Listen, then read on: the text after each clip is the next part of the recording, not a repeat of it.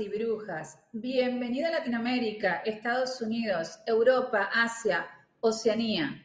Yo soy Wanda San Miguel, puertorriqueña, abogada feminista especialista en derechos humanos, residente en Argentina, co-creadora de este espacio, machista en recuperación y educadora en género integral. Les presento a mi compañera Silvia. Hola a todas y todes. Soy Silvia Sibel Batista, historiadora feminista especializada en género, escritora, co-creadora de este espacio y al igual que Wanda, machista en recuperación y educadora en género integral. Como siempre, antes de comenzar cada episodio, le damos las gracias a todas y todes los que nos envían mensajes, nos comparten sus experiencias y nos siguen a través de las redes sociales, donde tenemos presencia en Facebook, Instagram y Twitter bajo Evas y Brujas Podcast y a nuestro email evasyBrujas@gmail.com.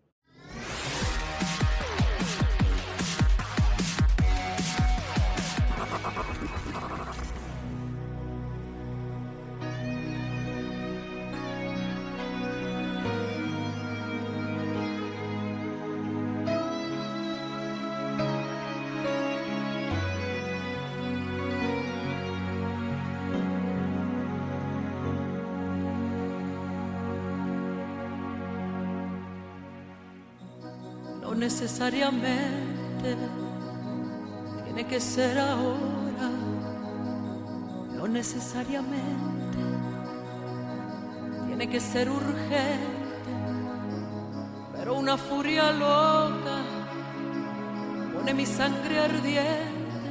¿Qué será? ¿Qué será? ¿Qué será? ¿Será el amor?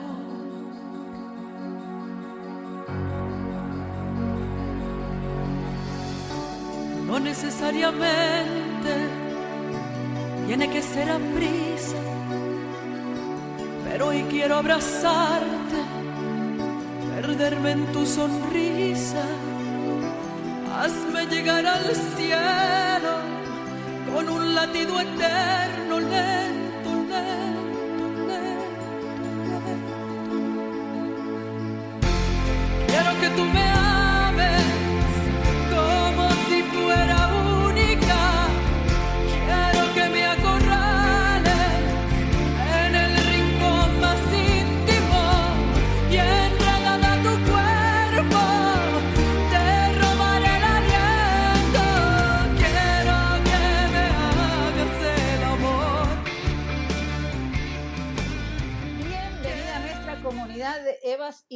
desde la Isla del Encanto, Puerto Rico, con una invitada hoy, Silvia. ¿Desde dónde? Desde México. Silvia, ¿cómo estás? Presenta a nuestra invitada. Yo estoy feliz porque tenemos una invitada de lujo. ¿Cómo estás, Adriana? Ay, no, bueno, feliz de estar aquí platicando con Evas y Brujas. Imagínate, si no voy a estar feliz. Qué lindo, pues déjame contarle un poquito a nuestras Evas y Brujas quién es Adriana. Con nosotras tenemos hoy a Adriana Reinking. Así se pronuncia, Adriana. Muy bien, ranking. Reinking. Filósofa, escritora, fotógrafa y estratega en mejoras de relaciones. Autora de Atrévete, Volando Alto y al Ras, Secretos de Corteza, La Verdad y otros mitos y Compañeros de Vida o Celda. Y creadora del website atréveteacer.com, mejorando relaciones. Un atrevido a la vez. A mí eso me encanta. Un atrevido a la vez. Bienvenida, Adriana. Ay, mil gracias, gracias por la presentación, gracias por la invitación. Me encanta tener ventanitas nuevas, abiertas a otras, mm, a otras mentes, ¿no? Porque yo ahorita sé que igual nos van a estar oyendo y no viendo, no sé, Sí, sí, escuchando, escuchando. ¿no? Pero me encanta estar llegando a conciencias y tener la oportunidad de sacudirlas. Qué lindo. Ay, me encanta, Adriana. Tú sabes que, Adriana, eh, no habíamos tenido ninguna colaboración con México tampoco, solamente, pero no habíamos tenido ninguna entrevista con México. Hemos estado muy enfocadas obviamente en Argentina, en todo lo que es el cono sur y en España. Y yo estoy re contenta de que puedas estar con nosotras porque aparte todos hemos crecido viendo el Chavo del Ocho, ¿no? Y desconstruyéndonos y, creo que somos, aunque somos eh, Puerto Rico y México, culturas muy diferentes, pues yo siento que tenemos una hermandad muy grande eh, entre los pueblos que amerita y a mí me encanta esta invitación que estés acá. Y yo les voy a contar, les voy a contar a nuestras ciudades y brujas porque yo quise invitar a Adriana. Silvia, porque la encontré yo, Adriana, me lo tienes que conceder eso. Sí, pero espérate, antes, antes de eso yo voy a mencionar las redes de Adriana al final del ah, episodio. Vamos a mencionarlas de nuevo, pero las redes de Adriana, Adriana, me dices si, ¿verdad? Si, si me equivoco, si están bien. La, pueden conseguir por Instagram, Facebook y TikTok como Adriana Ranking. Pero Adriana también tiene algo que a mí me encantó y es que está abierta los mensajes por WhatsApp al 52 55 60 70 98 32. ¿Correcto, Adriana? Correctísimo. Perfecto. Ok, pero me, concede, me concedes que yo fui la que descubrió a Adriana en nuestra vida. Bueno, pero ¿sabes, qué? ¿sabes cuál es el detalle? A ver si no es un problema, más que una cosa buena, a ver si no es un problema. No, no va a ser un problema, pero no es solamente el que descubre, es el que llega y se queda. Y yo estoy ahí que he visto ah. las redes de Adriana y me ha encantado el contenido. Pero cuéntanos, Wanda. Bueno, yo quise invitar a Adriana y a mí me gusta mucho el contenido que tú haces en redes sociales, Adriana, porque tú nos invitas a pensar en los vínculos, no solamente sexoafectivos, sino en los vínculos en general de una manera un poco alternativa a lo que por ahí nosotras estamos acostumbradas. Nosotras y nosotros estamos acostumbradas. Estuve viendo eh, muchos videos, tú haces muchos videos bastante, de mucha extensión con un contenido muy rico y la gente te va haciendo comentarios, tú vas contestando con mucho, con mucho cariño, con mucha paciencia, mucho más paciencia de la que tendría yo, eh, que no, eso no es mi, mayor virtud. Y yo quería que me cuentes un poco de ti. Quiero eh, eh, contarles, antes de que Adriana empiece a hablar, de que Adriana plantea que nos podemos relacionar de muchas diferentes formas y no solamente de una manera monogámica. Eh, pero ¿cómo, ¿cómo, es tu recorrido? ¿Cómo empiezas a, escribir? ¿Cuándo empiezas a, tener este contenido específico con este fin de a lo mejor mejorar las relaciones que tenemos? Sí. Mira, Wanda, em, todo empieza, te lo juro, esto que yo estoy compartiendo, hay cosas que escribo o que escribí a los 18 años, después a los 21 o sea, nunca he dejado de escribir porque yo empecé a escribir para entenderme a mí misma, para aliviarme, porque en mi adolescencia me di cuenta que no era heterosexual y me había quedado enamorada de una chica profundamente, de una gran amiga mía. Eso ya de entrada me abrió los ojos así de una manera guau, porque yo era homofóbica en ese momento educada por padres homofóbicos, una sociedad homofóbica o por un sistema heteropatriarcal en donde eres, te, van queriendo meter en un cuadrito de lo que una mujer debe de ser, ¿no? Eh, a mí me saca de ese cuadrito mi primera experiencia simplemente de sentirme enamorada de una mujer. Me, me sacude también la reacción de mis papás, obviamente, pero es ahí donde yo noto cómo el amor es condicionado, incluso en relaciones donde la gente asegura que es incondicional. Eh, a mí se me hace como una ceguera total pensar que en la familia el amor es incondicional, es en donde más se condiciona, ¿no? Em, de ahí me paso a una experiencia después de cuatro años de estar con mi chica, que ella se enamora de otra mujer. Pero se enamora, dije, no ama a otra mujer. Mientras a mí me seguía amando, se enamoró de ella. Y yo apenas, ella tampoco, yo te lo describo como si ella lo entendiera, pero ella tampoco lo entendió. Cuando Yo le pregunté, ella no me engaña, me cuenta lo que está sintiendo porque la base de nuestra relación era una gran amistad y podíamos hablar, como decimos nosotros en México, al chile, ¿no? Entonces hablábamos con honestidad y me dijo, es que por favor no te preocupes, a ti te amo, te amo profundamente. Eso de ahí es solo cama. O sea, la sacudida que me dio esa respuesta fue total porque yo nunca había ni pensado en eso. Ella tampoco, pero lo pudo explicar porque lo estaba viviendo. Es más fácil entenderlo para la gente que lo vive que para la gente que lo sufre. ¿Sí? Ahí fue cuando yo empecé, primero nos separamos como bien entrenadotas a reaccionar solo de una manera, que es que cuando no hay exclusividad sexual, tienes que dejar a esa persona que dice que te ama porque eh, no es amor verdadero lo que siente. A que, lo que sea que le digan amor verdadero, porque yo ese concepto ya lo deconstruí hace mil años, ¿no? Pero bueno, las dos nos separamos y las dos nos extrañábamos terriblemente. Entonces, obviamente, volvemos y, empezamos a hablar de si esta relación que tenemos se debe de seguir o no, porque era ilógico que no siguiera, dado que nos sentíamos tan tristes.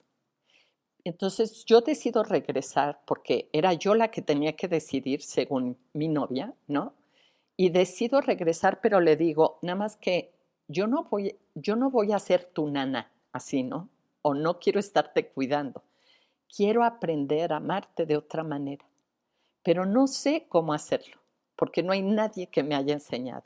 Entonces necesito que me tengas toda la paciencia que puedas, porque probablemente voy a volver a, regresar a comportarme como he aprendido a hacerlo. Entonces, paciencia y no construir lo mismo fueran nuestras primeras bases de lo que empezábamos, que era sé ahora que estábamos abriendo nuestra relación cuando en ese entonces yo ni tenía las palabras para decir una relación abierta, o sea, no era una, una mujercita, ¿no? Eh, educada en una burbuja de privilegios heteropatriarcales que nos joden a las mujeres hasta que lo entendemos, ¿no? Pero donde me educaron en una escuela de monjas, donde yo tenía, en mi mente tenía que casarme y no se me antojaba. Este, era terriblemente maternal, pero ahora tenía una chica y no un chico, y entonces todo se me hacía bolas en la cabeza. Y además, después, tengo que estar pensando al mismo tiempo de todo esto, que se puede amar y estar enamorada de, una persona. Entonces, ¿cómo me voy a entender si no escribía y ponía mis pensamientos en orden? Ahí empecé a escribir muchísimo de lo que hoy comparto, pero no lo, no lo compartía, no lo, me daba miedo compartirlo, porque de plano pensé, van a pensar que está loca, o sea, van a pensar que estoy loca. Así siguió mi, mi historia y mi vida atreviéndome, soy una atrevida total y absoluta a romper reglas, a cuestionar lineamientos culturales, y, después de 10 años, ella y yo duramos 10 años, pero a los 26 más o menos terminamos. Y como los últimos 5 años habían sido abiertos, yo me relacioné mucho con chicos y me di cuenta que, dentro de mi, de mi orientación fluida, pues, mi bisexualidad tiende más a hombres que a mujeres.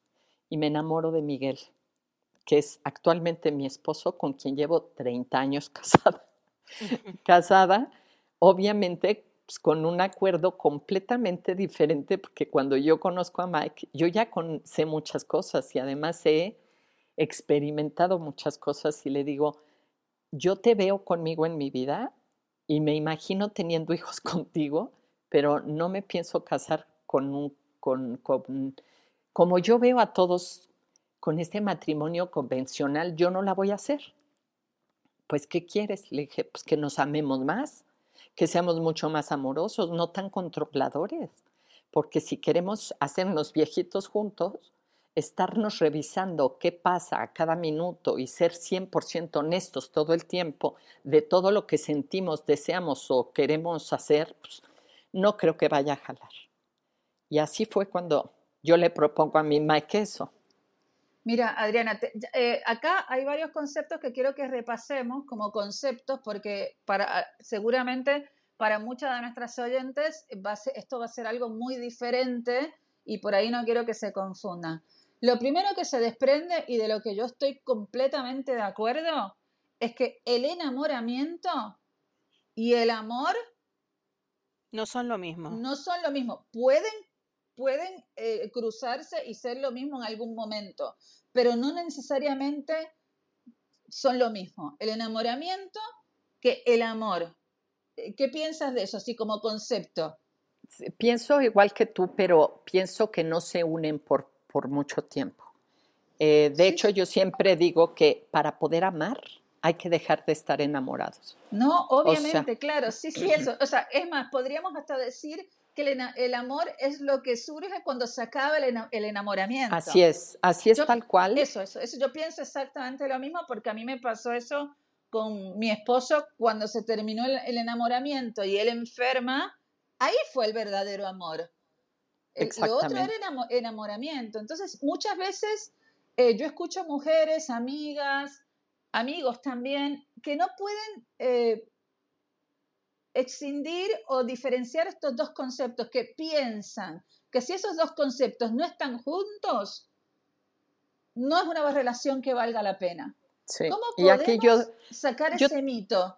Mira, de entrada, lo primero que tenemos que pensar es que el desenamoramiento puede durar mucho tiempo.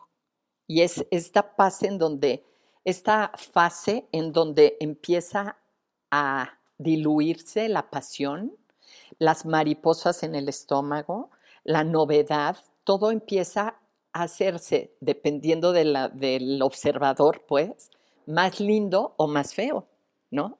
Porque para quien va a decidir amar, ¿no? Se está haciendo más estable, más, más cercanía, hay más intimidad. hay más intimidad, pero tenemos este, esta de lo que estamos hablando ahorita, que es distinguir enamoramiento y amor, es tan importante porque en esta fase tú puedes pensar que estás dejando de amar cuando estás empezando a amar. Y mucha gente sufre mucho por eso, porque piensan, ay, ya no quiero tener sexo siete veces al día, no estoy todo el tiempo eh, pensando en la persona en un sentido erótico, debe ser que lo dejé de amar. Y eso genera mucho sufrimiento en las personas. Muchísimo. Y para que la gente tenga más claro lo que, cuáles la diferencia, las diferencias como más características entre un enamoramiento y amar o estar enamorada y amar, o enamorado y amar, es el enamoramiento es adicción. O sea, sí, es como una enfermedad de la que te tienes que, curar porque hasta químico, ¿no? Totalmente, lo puedes medir. Tú puedes medir los síntomas de un enamoramiento, la ansiedad, la sudoración. El, si te pusieran escáneres en el cerebro, pues explota del enamoramiento. El enamoramiento es hermoso y todo mundo quiere vivirlo y eternizarlo porque sabe que duele horrible cuando llega el desenamoramiento. Pero no hay un enamoramiento, uno, que haya durado siempre. No existe. No, existe. La gente que dice, sí, yo llevo 40 años, no se ha dado cuenta que empezó a amar de una manera preciosa, que a veces, que a veces es mejor aún que el enamoramiento. ¿sí? De hecho, Te pregunto entonces, Adriana, disculpa. No. Entonces podemos decir que se puede estar en una relación sin deseo. ¿Se puede amar sin desear? Por supuesto, por supuesto, pero aguas con eso. Lo que me, lo que me estás preguntando, Silvia, es si se puede amar a alguien sin desearlo. Exacto. ¿Cierto? Cierto. Em, yo en esta etapa de mi vida, a mis 60 años, después de 30 años de amar a Miguel, no lo deseo. o no lo deseo con la pasión la deseé antes. Deseo cosas para él que no deseé cuando estaba apasionada. Deseo que sea profundamente feliz. Deseo que sea pleno, que tenga mucho sexo y muy bueno si quiere tenerlo. Deseo para él plenitud, bienestar, placer. Eso es lo que yo deseo para mi marido. ¿Sí? Entonces, claro que vivo con deseo, pero no deseo a Miguel, ni de broma como lo deseé antes. Deseo que siga teniendo ganas de elegirme como su compañera de vida. Deseo que le pare que deseo muchas cosas, pero no tienen que ver con el sexo. Pero tú me estás preguntando si se puede amar sin desear sexualmente. Y en mi caso te lo estoy contestando. Que sí. Y no te lo en mi caso es un caso ya muy avanzado porque tengo 30 años de matrimonio. Pero empieza cuando acaba el en, una pareja estable hay muchísimos altos y bajos que van a poderte em, lanzar al no, a no desear. Por ejemplo, perder trabajo, tener una enfermedad. A ver, si estás enfermo, ¿deseas a tu pareja? No. Si perdiste tu trabajo y estás, o si tienen tres hijos y dos de ellos están enfermos, ¿estás con la libido hasta arriba? No. Pero, ¿dejaste de amar acaso? Exacto, no. Entonces, yo no entiendo por qué la gente se confunde. Bueno, más bien, sí entiendo por qué la gente está confundida. Porque nos metieron en la cabeza, en los cuentos, en las películas, en las historias de las abuelas, en, en los deseos que tus papás tienen para ti como mujer, ¿no? Es que tengas siempre, vayas a tener sexo nada más con alguien que ames, ¿no? Nos programaron. Nosotras nos programaron que nos programan, como tú dices, a través de los medios, de la religión, de lo sociocultural, en el seno del hogar, nos programan de muchas formas, pero nos toca a nosotras desprogramarnos. Exactamente. Ahora, ¿cómo te, cómo te vas a desprogramar? Imagínate este, si, si te tienes que desprogramar cuando tú no te das cuenta que estás programado. ¿O cómo le vas a desprogramar si la educación es la mejor forma de control que hay. Eres marioneta de tu educación, de lo que tú crees que crees, porque no son tus creencias, te las aventaron ahí, tú las heredaste. Se vuelven tuyas una vez que las cuestionas, una vez que las deconstruyes y las vuelves a construir para que te haga sentido creer en ellas. Sí, Wanda. O sea, porque esto es algo muy... Yo cada vez que estoy hablando de este tema, Adriana, y lo hablo en, en, mi vida social, con mis amigos, en el otro programa que tenemos que se llama El Juego de la Mesa, siempre lo que surge es este como mito de que quien tiene una pareja abierta o que quien vive una vida no monogámica tiene la vida loca, es alguien que se divierte mucho, está de orgías todos los días ¿Cómo podemos sacar ese mito? Porque realmente es un mito muy instalado, porque real, ahora se empezó a hablar de parejas abiertas, de poliamor, que es otra cosa, pero está ese mito de que, ay, bueno, son los, los que andan chingando por la vida sin responsabilidad. Y también es un mito que hay que deconstruir y pelear todos los días. ¿Qué piensas de esto? Pues de entrada pienso que no hemos observado lo suficiente porque esto está pasando abiertamente o, de, o en el closet o clandestinamente constantemente. O sea que esto de que haya relaciones abiertas o cerradas es una pura guasa. O sea, nadie, desde que iniciaron las relaciones, ha habido gente que desea a otra persona, además a, la, que elige, para hacer familia. Esto no es un, o sea, quien diga que esto no pasa, es que de plano tienen los ojos cerrados. No es que les guste si pasa, no es que estemos a favor o en contra, ni tan siquiera sirve de decir si estás a favor o en contra, porque no va a dejar de pasar. Pasa porque somos humanos. Y no pasa si, porque si tienes o no tienes abierta una relación. Por eso yo catalogo a las relaciones en lugar de abiertas o cerradas como controladoras o amorosas.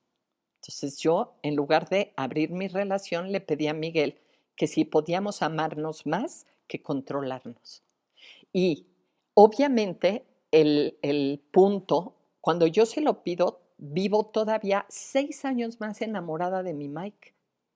¿Tú crees que a mí se me va a antojar?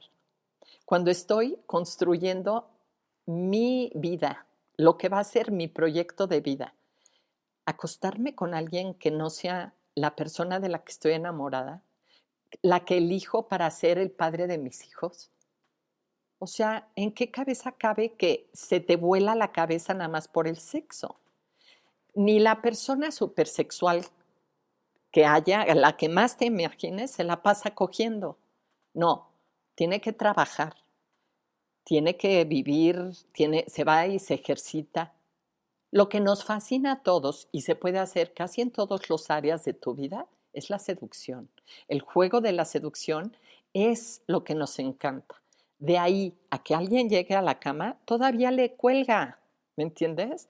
las infidelidades no siempre pasan por sexo, al contrario, pasan porque la cotidianidad te está aplastando y ese marido que te ama pero ya no te desea, no te dice las cosas tan bellas que una persona nueva en tu vida te puede decir. Y a veces escucharla dices, ay, no, no, ¿cómo voy a decirle a este güey que se calle? Pero no, yo quiero seguir oyéndolo porque tu autoestima se eleva. Parece que estoy describiendo matrimonios nefastos. No, hay hombres súper eh, amorosos que durante toda su vida cotidiana con su esposa van a ser amables, van a ser preciosos, ¿sí?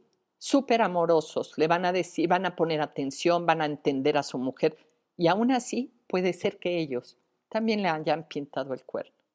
También hay otros que van a ser muy fieles, pero dentro de la relación van a ser controladores, celosos, poco generosos, groseros. Entonces, ¿qué, ¿cómo es que la gente cree que ser fiel o infiel lo dice todo de una persona? No, le estamos, estamos distrayéndonos muchísimo con el tema de la infidelidad y estamos dejando de amar. Ese es mi punto de vista sobre si esto pasa o no pasa y cuánto pasa y qué pasaría si, ¿qué nos importa si es demasiado, qué es demasiado en sexo?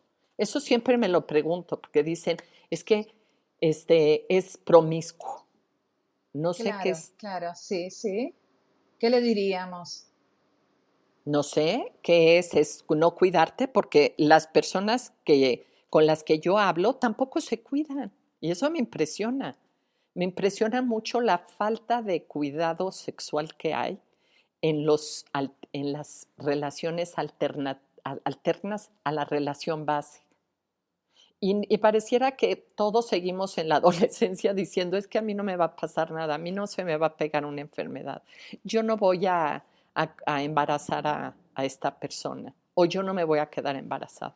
No era el momento. Adriana, y otro mito que hay es que si uno tiene una segunda o tercera relación fuera de la relación base, que esa otra relación no necesariamente es significativa, que no hay responsabilidad afectiva y tampoco tiene que ser así. De ninguna manera. Uno puede tener la relación base y también tener mucho compromiso en la otra relación, siempre con los acuerdos que se lleguen, digamos, todos los adultos consensuando eh, lo que sí, lo que no, lo que pretenden, los tiempos y demás. Los y tiempos. se puede vivir una vida decente. Estoy, estoy haciendo, como nos están escuchando, estoy poniendo entre comillas con lo de decente, porque mucha gente eh, piensa que si pensamos en este tipo de vínculos, ya no somos personas honorables, decentes. Sí, que de entrada tendríamos que cuestionar qué es esa decencia, porque a mí me parece mucho más decente que haya llegado yo a proponerle a Mike algo desde el principio, en donde no lo estoy engañando, en donde le estoy proponiendo que nos amemos profundamente y que lo único a lo que quiero que se comprometa conmigo es, uno, como abrí la relación, pues como no la controlé, ¿no? Le dije, hay algo que te quiero pedir. No permitas que yo me entere que tú estás haciendo. No permitas que yo lo sienta. ¿Para qué? Pues para que tú y yo vivamos tranquilos. ¿Cómo puedo evitarlo? No me dejes de poner atención. No dejes de ser la persona amorosa que estás siendo ahorita. Si no eres buen poliamoroso y no te alcanza tu amor para dárselo a varias personas, no se lo des, porque vas a tener problemas con eso. Y no estamos entrenados para hacerlo. Estamos entrenados a pensar que el amor es como un pie o como una pizza, pues, que pedimos y si le repartí a siete personas, pues a ti ya nada más te queda un cachito así, en donde yo ya no me puedo comprometer a nada contigo, pues como si es una, una rebanada. Sí, de hecho, Adriana, nosotros podemos tener siete hijos y los amamos a todos igual, podemos amar a nuestros hermanos si son varios igual, podemos, yo tengo muchas amigas a las que amo profundamente y locamente y las amo a todas, o sea, no tengo, ¿por qué solamente en la cuestión sexoafectiva en nuestra sociedad, eh, vamos a decir, iberoamericana, proponemos esto de la exclusividad? Y no creas que nada más en, la, en Latinoamérica, o sea, en Corea. sí, pero bueno, como estamos hablando de nuestras, de, nuestras realidades más cercanas. Sí, pero en todo el mundo em, las relaciones se complican cuando se sexualizan. Fíjate. ¿Ok? Entonces, ¿por qué? Porque nos entra la territorialidad. ¿Sí? Se dispara a veces, incluso en personas como tú, como en ti y en mí, que ya entendemos el amor de otra manera, podemos llegar a sentir celos del tiempo que, que pasa un vínculo cuando yo quería pasar tiempo con él o con ella y ella o él lo está pasando con alguien más o decide hacerlo, ¿no? Entonces tienes que aprendemos en esta práctica a amar de forma inteligente, amarnos a nosotros mucho para que nunca dejas de tener proyectos, pasiones, amigos y amigas, ¿sabes? Porque sabes que ya dejaste de creer en el mito romántico, en que hay una sola persona que te va a dar todo y te va a cubrir todas tus necesidades. Yo no querría sentir el peso de cubrirle a mi Mike, que amo profundamente todas sus necesidades, porque ahorita estaría temblando de que me va a dejar. Solo porque hoy, en mi menopausia, no se me antoja tener sexo y o no penetración, por ejemplo. Otro tema enorme para platicar, porque como si el sexo se redujera a la penetración. A la penetración. Cuando yo tuve una pareja mujer de 10 años en donde, a ver, háblame de qué, importancia tenía para nosotros este, tener una penetración o un pene que te penetrara, ¿no? Ahora, siempre me, me gusta pensar en que la gente en lo que se atora es en detectar que tiene diferentes necesidades que su pareja, pero cree que por la magia pura de, de Cupido y del amor romántico, estas, estas, estas necesidades súper diferentes se van a alinear. Y no, no se alinean. Y yo tampoco he encontrado, al menos no en mi, con mi clientela, que se habla conmigo de forma tan abierta, en donde hayan encontrado un solo terapeuta que les haya alineado sus necesidades. No va a pasar o unos sí cedes, puedes ceder porque no te importa, ¿sí?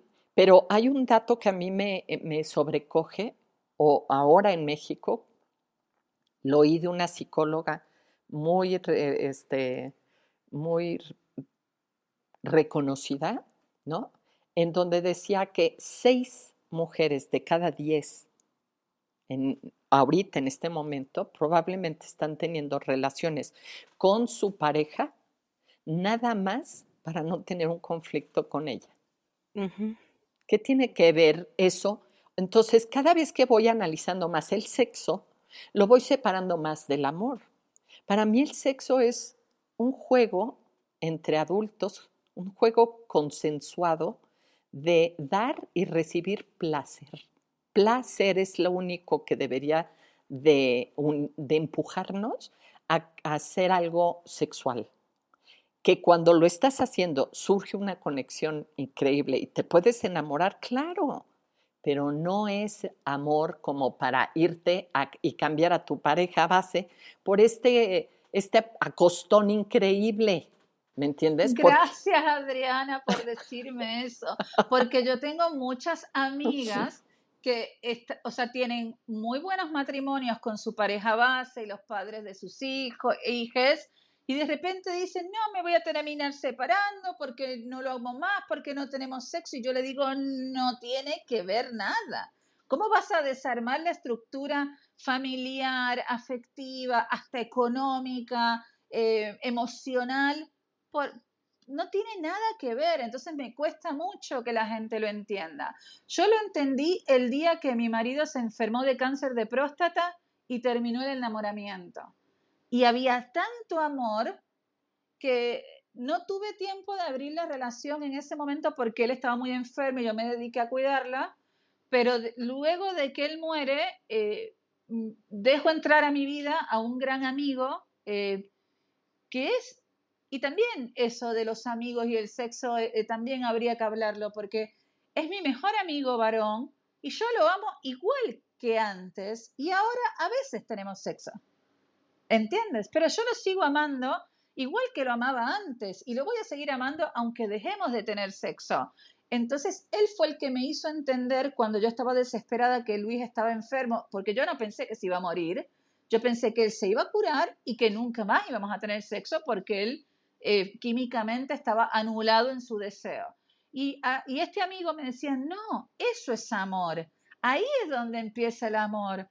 ¿Cómo vas a dejar a esta relación que te llena, te hace bien, ustedes se aman, se acompañan, se entienden, por el pequeño detalle de que no tengan sexo? Pero esto fue hace muy poco. Pero ¿eh? aquí, ay, pues no sabes cómo lamento. De entrada tu pérdida, ¿verdad? De ese amor tan enorme. Este, también lamento escuchar, ¿no? Cómo nos vamos em, confundiendo, ¿sabes? Estamos confundidos en el tema de que si yo no tengo sexo, es que no amo. Pero también me, me, me enfrento con muchas personas que se acercan a mí a que les ayude a hacer una estrategia para recuperar eh, esta esta bella relación que tenían antes de decirme, es que no tenemos sexo y, entonces creo que nuestra relación ya se va a terminar, ¿sabes? Este, y encontrarme que uno de ellos quiere liberar al otro de sus necesidades, pero que el otro no puede liberarte a, ti de sus necesidades. Y es ahí en donde es la gran prueba del amor, o sea, ¿tú qué quieres? ¿Controlarme?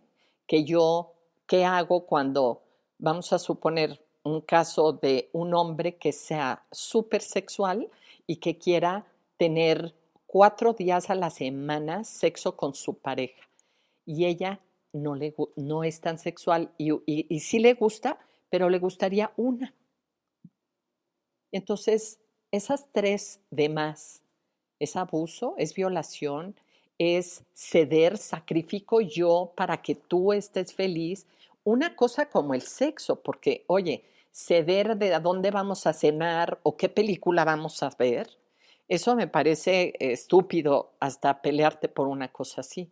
Pero cuando es algo tan íntimo como el sexo, que es algo que yo quiero disfrutar cuando lo tengo, o sea, sí quiero que tú goces, pero también quiero gozar.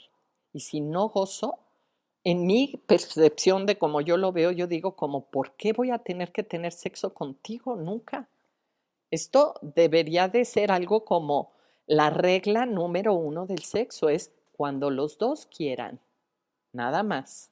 Y si no, ah, no, pero yo he tenido gente aquí diciéndome, pero si es mi mujer, ella me tiene que cumplir. Como si para eso como si para eso estamos las mujeres. Una pregunta, Adriana. ¿Se ha acercado alguien a ti diciéndote, no quiero enamorarme más? ¿Cómo puedo hacer para no enamorarme más? No amar, no estoy hablando de amar como dijimos al principio, sino que encuentren para qué enamorarse, si esto es algo que, que al final causa sufrimiento, que, que son emociones, como tú dices, que son adictivas, que no, ¿para qué? Diario se acerca alguien conmigo a decirme, es que ya para qué, ni me digas que me abra a otra relación. Y e, estas personas tienen un, nombre, tienen una característica, se llaman, desarrollaron un apego evasivo. Es, tienen terror de volverse. Sí, hay, hay una herramienta que yo recomiendo mucho a la gente que se acerca a mí, que aprendan sobre estilos de apego. A ver, eso es una cosa reciente, ¿sí? Que la puedes leer en internet, que puedes, yo les recomiendo libros, que lean mucho, que se enteren qué estilo de apego desarrollaste tú, si eres seguro, si eres ansioso o si eres evasivo. ¿Qué pasa, qué sientes cuando tú ya entiendes de dónde y por qué tienes ese miedo a volverte a enamorar, ese miedo a volverte a amar? Es como si ahorita Wanda me dijera, sí, pero yo ya después de la muerte de mi marido, a ver, yo ya cerré la tienda, pues no la voy a volver a abrir. Pues de lo único que habla es de su miedo. No está hablando, está no queriendo disfrutar la vida, porque te cierras, ni tan siquiera estamos hablando de sexo de relaciones amorosas. Por eso se me hace como de verdad reducir tus posibilidades a, así de chiquito cuando nada más piensas en el sexo. Cuando yo le preguntaba hoy a un cliente, hoy que trataba, tenía una sesión con una persona y le dije, de todos estos cinco años que me estás contando que llevas con tu pareja, el porcentaje de veces que has tenido sexo de todos estos cinco años, ¿cuánto ha sido? No, bueno, pues se quedó helada y me decía, no sé, muy poco. Y le digo, entonces, por si es muy poco, ¿por qué le dan tanta importancia? Porque, porque nos enseñaron a hacerlo. Por eso tenemos que deconstruir eso, porque si no, nos afecta o les afecta. A mí yo ya logré hacerlo y no fue fácil, se los digo de antemano. No es fácil hacerlo. Es comprometerte contigo mismo y con tu bienestar, de construir todo lo que te enseñaron a, aceptar como algo que es verdad, ¿me entiendes? Entonces te entran todos tus sesgos tus debilidades cognitivas como el sesgo de confirmación y como el efecto de tiro por la culata, donde tú, si yo te digo algo como lo que te estoy diciendo, a las personas que me están oyendo en este momento se les dispara el sesgo de confirmación, que es la tendencia a buscar cualquier cosa que no sea lo que yo estoy diciendo para que confirmen sus creencias que ellos ya traían antes de escucharme. No quieren abrir su mente y tiene un efecto. eso nos pasa a los humanos, ¿sí? Duele, pero duele mucho más estar viviendo un malestar continuo. ¿Cómo por qué? Entonces, si te das cuenta que hablar de relaciones abiertas, de, de tener, de estar revisando el celular de tu pareja, el sentir que no te es honesta, que no le crees, que ta, ta, ta, todo ese drama, si lo único que notas que eso te lleva al drama, ¿por qué no desearías quitar, ay, qué latosa mosca? Este, ¿Por qué no desearías, este, así como esta mosca, así deberíamos de quitar esos pensamientos? Pero son creencias que las puedes deconstruir, que definitivamente puedes ah, darles, buscar, ir y, hay métodos para hacerlo. Así, en mi método para las estrategias y las sesiones que yo tengo con mis clientes tienen un método y están basadas en, en el pensamiento crítico, en cómo deconstruir pensamientos mágicos, ¿sí? Creer que el, cupido o que eh, nada más porque siento mucho amor, todo va a ser perfecto. No, el amor no basta para tener una buena relación, necesitas desarrollar muchas habilidades para relacionarte bien con otro ser humano. Y entre ellas necesitas desarrollar una buena comunicación. ¿Cómo decir las cosas? Hay gente que me pregunta, Adi, pero ¿cómo le hago si yo quiero tocar este tema con mi pareja? ¿Cómo le digo? ¿No? ¿Cómo decir y cómo escuchar, no, Adriana? Y aprender también a escuchar. Escuchar, pues claro, y escuchar sin juzgar, sin pensar ya desde que te están diciendo, quiero hablar contigo y tú ya estás pensando en la respuesta casi de lo que te imaginas que te van a decir. Pues no estás escuchando, ¿no? Cuando entra el miedo y nos domina, lo primero que hacemos es querer controlar la situación, la que sea. Y yo estoy, mi bandera es amar sin controlar, imagínate pues hace como chiras pelas el cerebro, ¿me entiendes? No, no, no entiendo. ¿Cómo que amar sin controlar? Si eso es tan normal para nos enseñaron a hacerlo, eh, creo que desde que nacemos, porque nos controlaban. Tú sabes qué, Adriana, yo, yo me estoy riendo mientras tú hablas, porque yo siento que yo estoy egresada en la deconstrucción del amor romántico. Después de, tengo que admitir que después de cinco años de que Agustín, mi amigo, me estuvo deconstruyendo con una paciencia, porque yo iba todos los días a hablar con él con una duda, con un miedo, con un mito, con... Y, todo lo que dices, yo hago así porque estoy completamente 150 mil eh, por ciento de acuerdo contigo.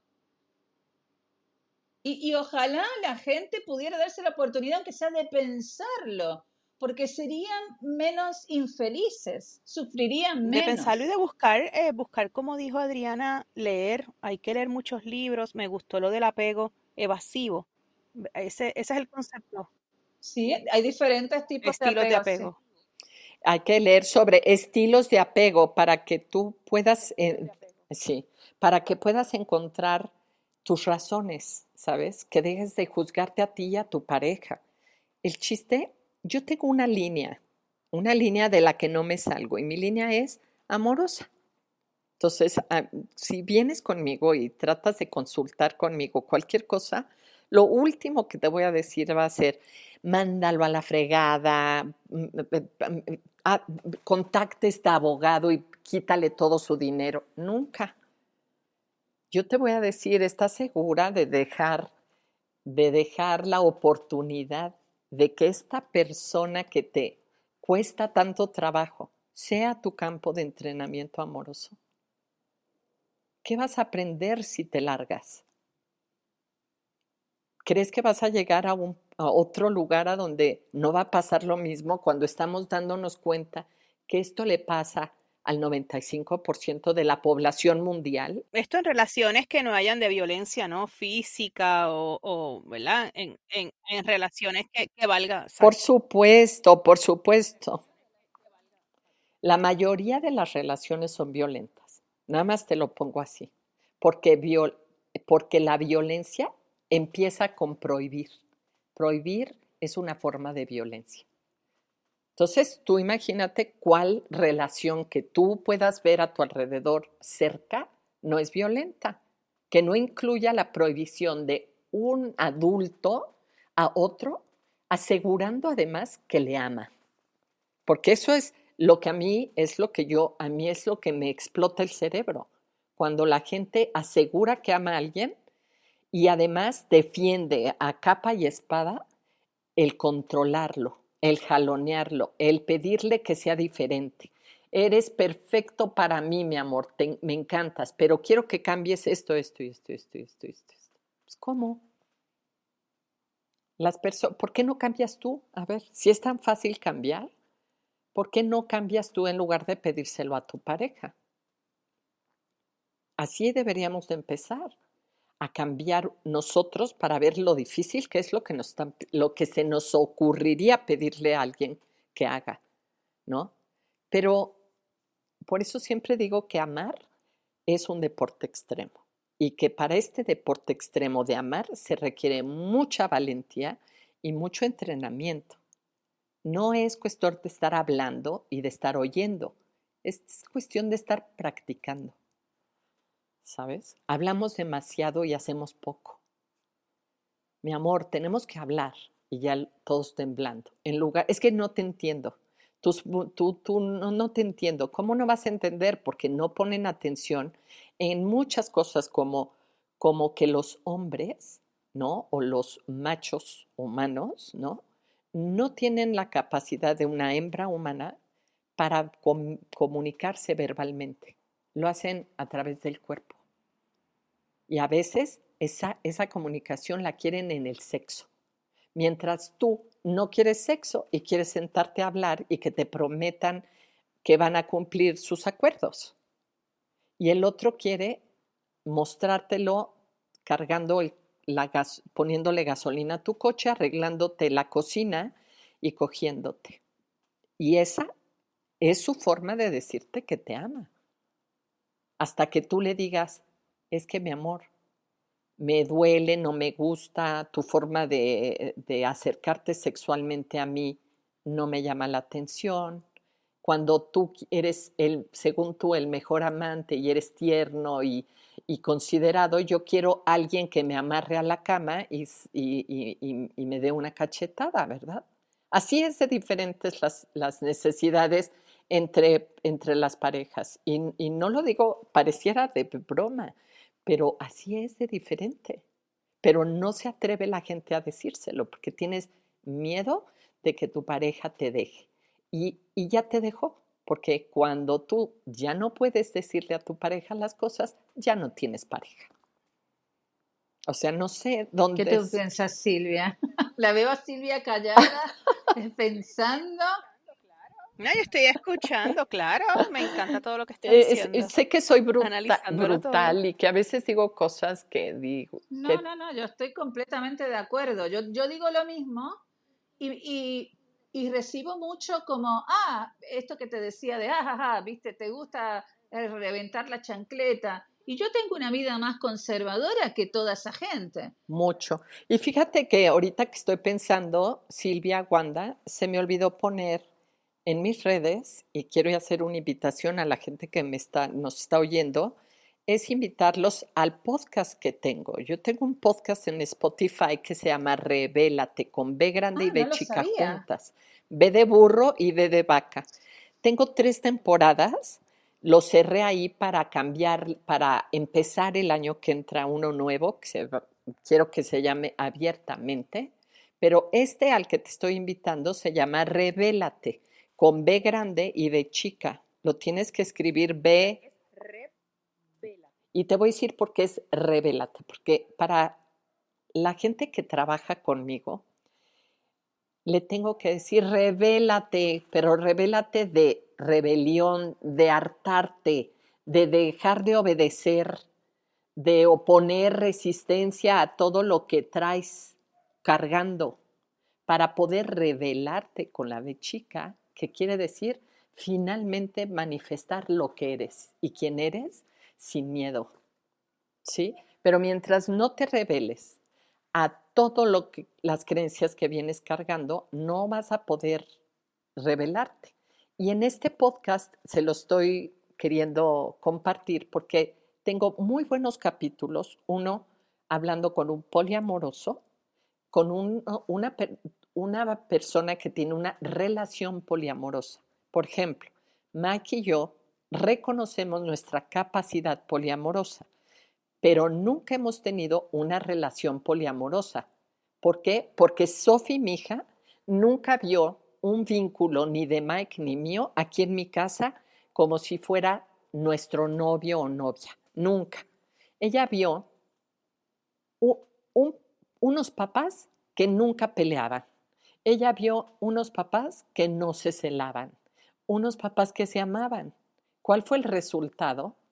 Unas cartas ahorita preciosas de decir, mamá, papá, gracias. Gracias por salirse del cuadro de la familia típica y generar tanta paz dentro de mí. Así lo tengo escrito en un testimonio de Sophie en una carta que le escribió a su Hermoso, me encanta. Sí, sí. No, no es una locura lo que estamos haciendo. No, no, yo, por ejemplo, no me considero una mujer tan sexual. Y claro que he tenido amores alternos a Mike mientras he estado casada con él. Pero en 30 años no han llegado ni a 3, 4. Claro, sea, no. eso. Sí, sí. ¿Por qué no tengo 30? ¿O por qué no hacemos? Eh, otra cosa que no somos, Mike y yo, no somos este, swingers. Y tengo un, cinco capítulos, o sea, una temporada, o más bien, sí, y cinco horas hablando con un, una pareja swinger que te aclara todos estos conceptos, porque yo no te los puedo aclarar hasta que los aprendí ahí entrevistando Pero también es gente. válido ser swinger. Entre- También es otra filosofía, otra, otra Ah, súper válido. diferente. Me, Me encanta. No, y, y- y yo tengo amigos de que ya nos invitan, porque pues imagínate, a, a Miguel y a mí nos invitan a todos lados. Eso es lo divertido, sí. ¿sabes? Fluir sin tener que no sentir que encajas. ¿Por qué crees que tienes que hacer todo o que alguien te va a tratar de convencer? No pasa nada, es como cuando la gente le tenía terror a los homosexuales, ¿no? Como si te vinieran a tirar la onda y fuera el... ¿Cómo le iba a saber a una mujer que le gustaba otra si, si le iba a entrar, si no le decía que le gustaba? No es que le faltaran al respeto, es que estaban haciendo lo mismo que hacen los heterosexuales, preguntando si quieres o no.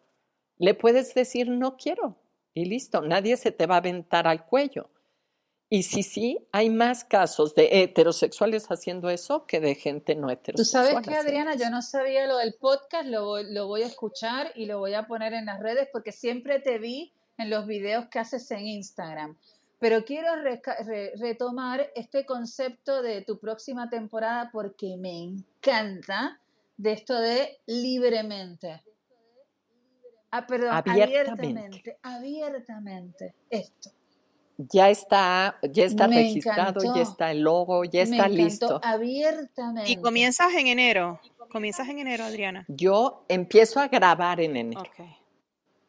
Tuve que hacer cambios porque la gente que me está ayudando, que son gente muy joven, me está diciendo, ay, ya, deja de grabar así, ya sabes cómo, hazlo más profesional. Y más que yo soy fotógrafa, entonces estoy, estoy empezando. Bueno, es que nos pasa a nosotras con el otro podcast que es súper profesional y este es un poco más, pero ya el año que viene compramos mejores micrófonos y vamos a darle una vuelta. Ah, ya, pues me está sí. pasando lo mismo. Así está, pues estoy yo en la misma onda. Pero yo, a mí me encantó mi temporada de Revelate. Me encantó, a- todo lo grabé en Zoom y está, se oye perfecto. mm, Sí, la calidad, pero siempre digo, lo importante ahí es lo que estás Sí. escuchando, es lo que estás aprendiendo, es la las historias desde, tan diferentes, desde otros puntos de vista que no son las tuyas, que, de las que puedes estar aprendiendo. Pues yo quiero, Sí. yo me voy Quiero a, me leer, voy a les autoinvitar quiere- abiertamente, o por lo menos te lo voy a escribir, te voy a escribir la historia que lo que yo viví con Luis cuando llegó del el enamoramiento furioso, llegó la enfermedad. No, no, no, no, no, yo ya te hago a ti, te hago a ti la invitación, yo te voy a entrevistar. Abier- abiertamente vamos a oír lo que tú piensas, tu experiencia, para que le quites a la cabeza, de, de la cabeza a la gente, que cuando no hay sexo no hay amor. Eso es terrible. Nos amamos mucho más esos dos años de su enfermedad donde no hubo sexo que en la primera etapa. O sea, era un amor, eh, yo no te lo puedo explicar. Explosivo, explosivo, explosivo.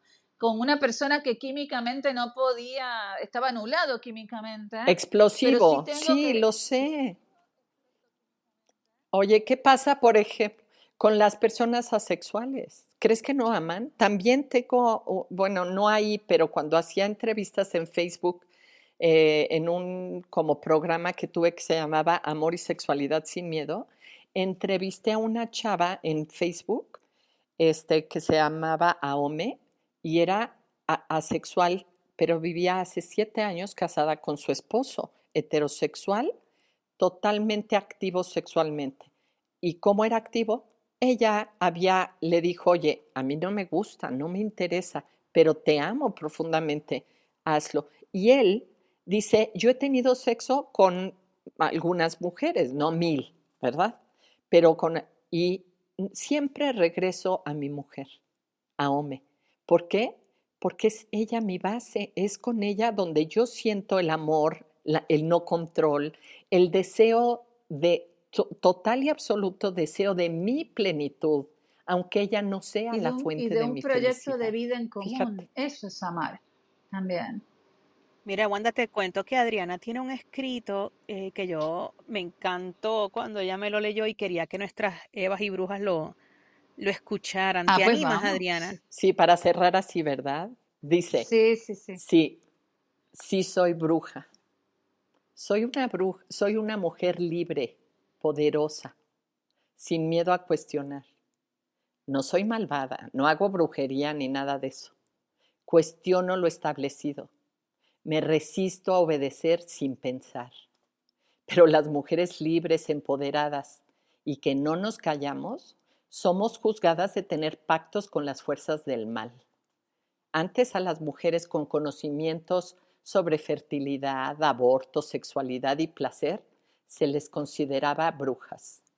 A mí me encanta ser una bruja moderna, dueña de mi mente y de mi cuerpo.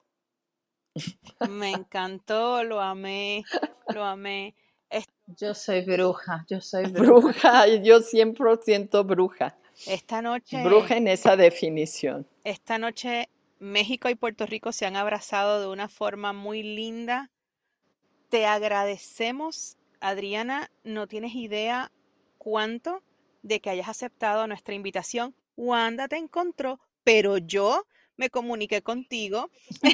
Trabajo Así es. Fue trabajo en equipo. Trabajo en equipo. Yo la quiero traer a Puerto Rico el año que viene. Vamos Feliz. a hacer una, alguna, algunas cosas, porque me- este tema a mí, Adriana, me tiene explotado la cabeza. Me parece No, que y yo doy cursos, Wanda. Yo Sí, llevo, yo doy un Sí, sí. curso que se llama Amar sin miedo, es increíble.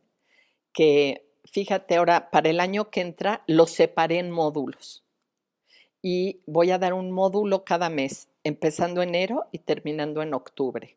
Son 10, para que tengan tiempo de digerirlos, de preguntar. Son dos horas un sábado de cada mes. Dos horas para que te des tiempo de escuchar lo que tengo que decir y después una hora completa de preguntar y de dialogar y de todo. Por 500 pesos mexicanos. O sea, está al alcance de todo mundo. ¿Sí? ¿Para qué? Para que incluso las personas con escasos recursos que no son privilegiadas, pero que trabajan, pueden tener ese alcance de pagar esto y empezar a mejorar su vida. Porque cuando recuperas tu poder, recuperas tu vida. Qué lindo. Y, y todo, y, el, y, y cuando mejoras tus relaciones, mejora la calidad completa de tu vida. Las relaciones no son cualquier cosa, son vitales para tu, para, para tu bienestar, pues. Ha sido lindo, pero mágico también tenerte. Muchas gracias Ay, por mil haber gracias, estado aquí Silvia. Wanda. Yo felizaza. Entonces, Wanda, ¿qué nos queda decir? ¿Qué nos queda decir? ¿Chahuevas? Iba y brujas. el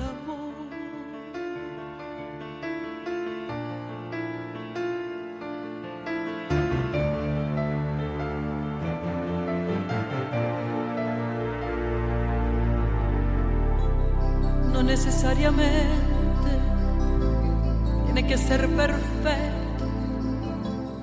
Deja volar tu mente entre el amor y el sexo bajo esta luna blanca, danza feliz mi cuerpo, ¿qué será? ¿Qué será? ¿Qué será? Será el amor. No necesariamente tiene que ser legítimo. Quiero entregarme toda y que sea recíproco. Hazme temblar el alma